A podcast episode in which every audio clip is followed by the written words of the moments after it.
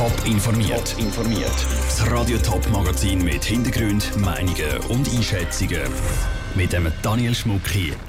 Wieso laut einer Studie ein Haufen Schweizer Städte zu wenig für Fußgänger machen und wie die Anbieter von E-Trottinettes Fahren in Zukunft sicherer machen wollen. Das sind zwei von den Themen im Top informiert.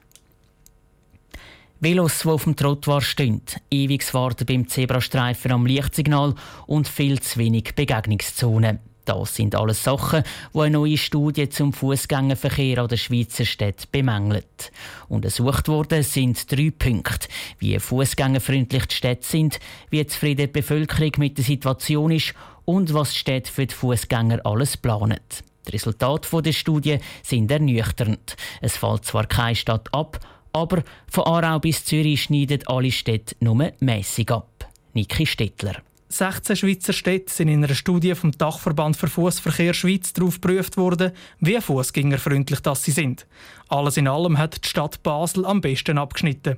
Zürich, Winterthur und St. Gallen landen auf den hinteren Platz. Das hat mehrere Gründe, sagt der Geschäftsführer der Organisation Umverkehr, der Silas Hobi, wo auch an dieser Studie beteiligt war. Überraschend für uns war, dass vor allem Trottoirbreiten erstaunlich häufig nicht den Normen entsprechen, also zu schmal sind. Dort ist auf jeden Fall Handlungsbedarf. Ein weiterer Punkt, der häufig auftaucht, ist, ist Konflikt zwischen Velofahrerinnen und Velofahrer und Fußgängerinnen und Fußgänger. Die kommen sich nämlich noch zu viel in Quere, weil Velofahrer öppe die auf den Trottoir fahren. Weiter bemängelt die Studie, dass die Leute zu lange müssen am Lichtsignal warten bis sie die Straße können überqueren können.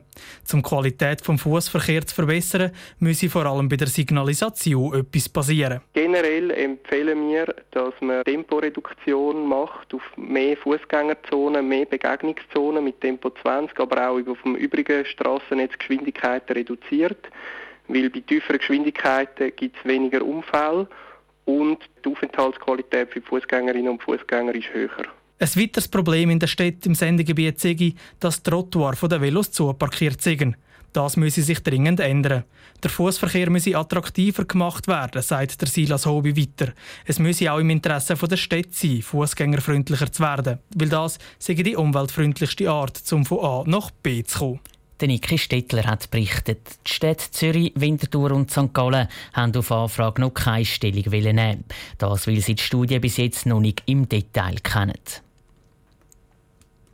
Es war ein regelrechter Boom in den Schweizer Städten in den letzten Jahren. An fast jedem Ecke steht das Elektrotrottinett zum Mieten. Gerade die E-Trottinette sind aber gefährlich. Der TCS macht darauf aufmerksam, dass die Unfallzahlen durch die Decke gehen. Letztes Jahr hat es in der Schweiz 99 Unfälle mit E-Trottinette gegeben. 137 Leute sind dabei verletzt worden. Was es braucht, um diesen Trend zu stoppen, im Beitrag von Patrick Walter. Elektrotrottinette sind in den Statistiken vom Bund lange nicht separat ausgewiesen gewesen.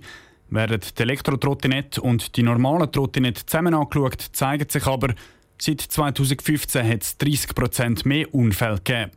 Das liegt sicher auch daran, dass in Schweizer Städten wie Zürich, Winterthur oder St. Gallen Elektrotrottis zum Mieten rumstehen. Auch wenn die Trottinette verlockend sind, müssen die Leute vorsichtig sein, meint Sarah Wahlen vom TCS. Es macht auch sicher bei Miet-Trotti nicht Sinn, wenn man vorher mal schnell draufsteigt und schaut, ob man mit dem Gefährt zu Schlag kommt. Und sicher auch sinnvoll ist, einen eigenen Helm mitzubringen und sich eben auch dort gut sichtbar anzulegen. Und wer ganz auf Nummer sicher gehen will, soll sogar Ellbogen, Knie und Handgelenk schon anlegen, empfiehlt der TCS. Wenigstens einen Helm empfehlen eigentlich alle Anbieter von E-Trottinette ihren Kunden. Pflicht ist es aber nicht. Der Anbieter Tier wird in Zukunft auch einen Helm mitvermieten. Das wird im Moment getestet, erklärt der Geschäftsführer Emre Argen. Dass sich schon durchsetzt, ist er aber nicht überzeugt. Je besser sich ein Kunde schützen tut, umso besser für seine Gesundheit auf jeden Fall. Äh, nur denke ich, dass das nicht so oft gemacht wird, weil das auch oft Geschäftsleute sind, die am Morgen und am Abend unsere Droge brauchen und dann auf den Anzug auf noch Helm und irgendwelche Schoner mir äh, anraten, aber zwingt niemand dazu.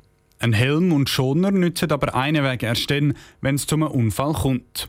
Der Florian Anders vom E-Trottinett-Anbieter Lime sagt darum, dass fürs Verhindern von Unfällen vor allem die Infrastruktur wichtig ist. Das heißt, mehr Fahrradwege, die von der Fahrbahn getrennt sind. Nur so können wir sicherstellen, dass es weniger Unfälle gibt und E-Scooter-Fahrer in Zukunft sicherer unterwegs sein können. Und zum sicher unterwegs sein, müssen sich die E-Trottinett-Fahrer natürlich auch an die Verkehrsregeln halten, ergänzt der TCS. Das heißt zum Beispiel nicht auf dem Trottoir fahren, sondern auf dem Veloweg und wenn sie keinen hat, am rechten Strassenrand. Das ist ein Beitrag von Patrick Walter. Soll es in der Schweiz verboten sein, in der Öffentlichkeit sein Gesicht zu verstecken? Über das debattiert heute der Nationalrat. Konkret geht es um die sogenannte Burka-Initiative vom Egerkinger Komitee. Die Initiative will durchsetzen, dass sich für niemand mehr vermummen darf. Die Initiative ist aber umstritten, weil sie indirekt auch auf Muslim abzielt. Lucia Niffler hat die Debatten im Nationalrat für uns mitverfolgt. Mit der Burka werden Frauen unterdrückt, sie verstoßen gegen die Schweizer Werte, sie sind ein Zeichen der Islamisierung.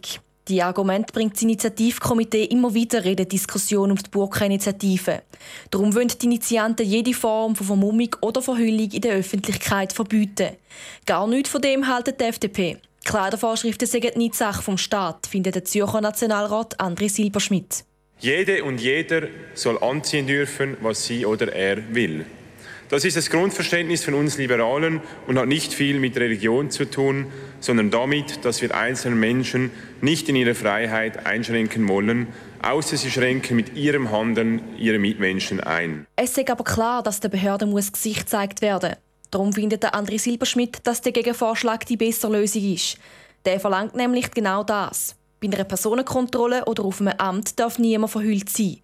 Der Gegenvorschlag ist aus Sicht der Befürworter der Initiative untauglich.